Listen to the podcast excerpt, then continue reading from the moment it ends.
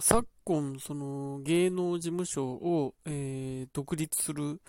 えー、ケース、タレントの方が独立するケースっていうのがすごく増えていて、その、ある種、なんか事務所にいること自体がネガティブに言われるような、あのムードにもなってきたんですけど、あの果たして本当にそうだろうかって最近思ってるんですね。っていうのは、その、グラビアを中心に活動してる人たちの世界でも割とそういう独立みたいなことが、あの、動きがあったりするんですけど、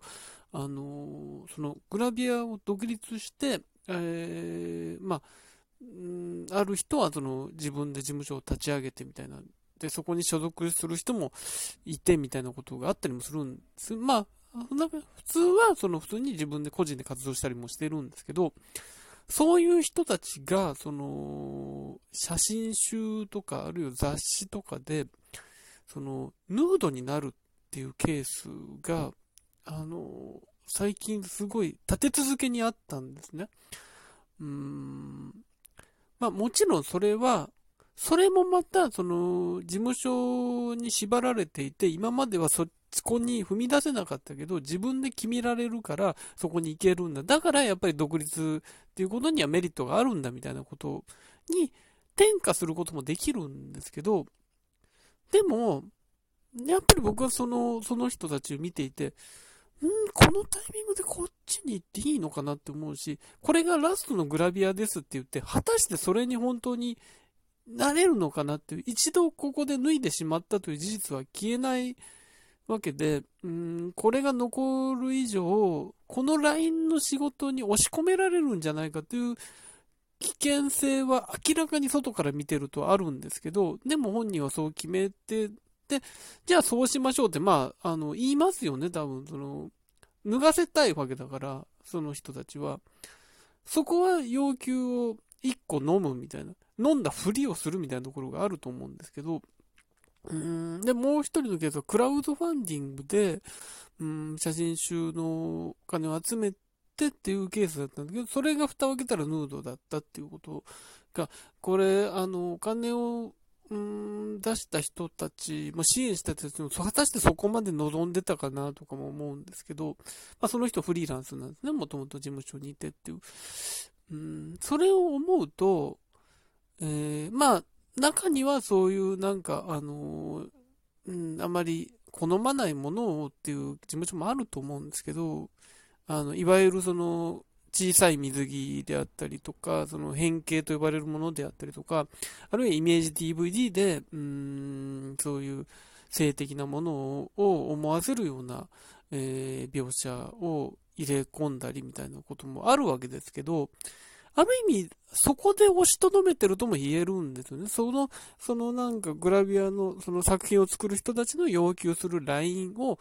じゃあここまではっていうことで、事務所がそれを抑えてるっていうケースもあるのそれは旗から見たらそれを強要しているとかやらせてるって思うかもしれないけども、じゃあそれのタガが外れて独立した時にヌードまで行っちゃうんだよ。あるいはその先の世界まで行っちゃうんだよっていうことっていうのが、おそらくあると思うんですよ。だから、あのー、なんだろうな、それはすごい判断としても、その場所にいるときは、あのー、やらされてるともうこんなことやりたくないと思う。で、独立するのかもしれないけども、じゃあなんでその先にもっと脱ぐ世界があるんだっていう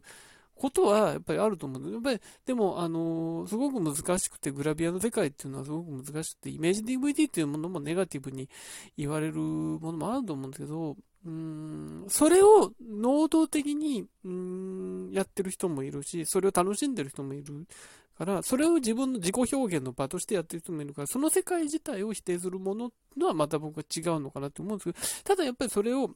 望まないけど、今はステップとしてやんなきゃいけないって思う人も、まあでもそれは作品として結局残ってしまうっていうのはあるので、これがすごい線引きとして難しいんですね。これを語るときに。うん、それはやっぱり個人のケースだから、うーん、本当にその世界に憧れて入ってる人もいるじゃないですか。だからっていうことはあると思うんですけど、うん、でもそうじゃない人もいるっていう、ある中で、じゃあフリーになったことで、それを一切それやらない世界に行くかってそうではなくて、フリーになって、例えば俳優の方に行った人とかがグラビアに帰ってくるケースっていうのがいっぱいあるわけですね。それは何なんだっていう。それはやっぱり、それは、元々の事務所で、そういうものを、うん、イメージがついてたっていうこともあると思うんですけど、じゃあ、うん、それしかできないようになってるのかっていうことでもそうでそこにしか人間関係がないとか、うん、っていうこともあると思うんですけど、やっぱりそれはスタートラインが大事だっていうことあると思うんですけど、でも、うん、その中で、やっぱり不利になってしまうことで、うん、じゃあ今度やるんだったら今まではこうだってやっぱり期待するものが変わってきますよねっていうことはこれぐらいやらなきゃいけないですよねっていうことが多分生まれてくると思うんですよ。うん、そうなってくるとやっぱりそこにどんどんはまっていってしまうみたいなことがあると思うんで、うん、なんかこれはすごく一言では言えない難しいことだと思うんですけど、だから今、そのグラビアの世界で01ファミリアっていう事務所があって、もともと川崎彩さんという人がトップランナーとして走っていて、今、桃月なし子さんであったり、林由美さんであったり、東美さんであったり、うん、まあいろいろな方がいる。で、そこにアイドルグループもあってっていうこと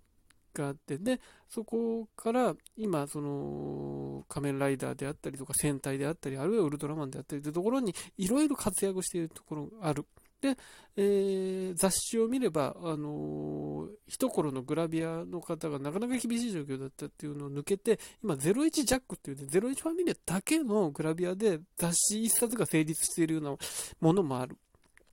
で、それに波及して、01ファミリア以外のグラビアの人が表紙になるケースも増えたりはしてるんですけど、だからこの01ファミリアっていう確固たるものができてる。これがどういうあのやり方でそうなったのかわからないですけど、うん、一気に勢力を伸ばしたということがあって、で、さらに勢力を伸ばすことで、あ、あの事務所は安心感があるなっていうことは多分、あの、グラビアを目指す人とか、他の事務所にいたいる人とかも多分伝わると思うんです。あそこは多分守ってくれるんだろうっていうことが見える。で、そのなんか、そのグラビアの方々同士のつながりっていうのも SNS とかで見える。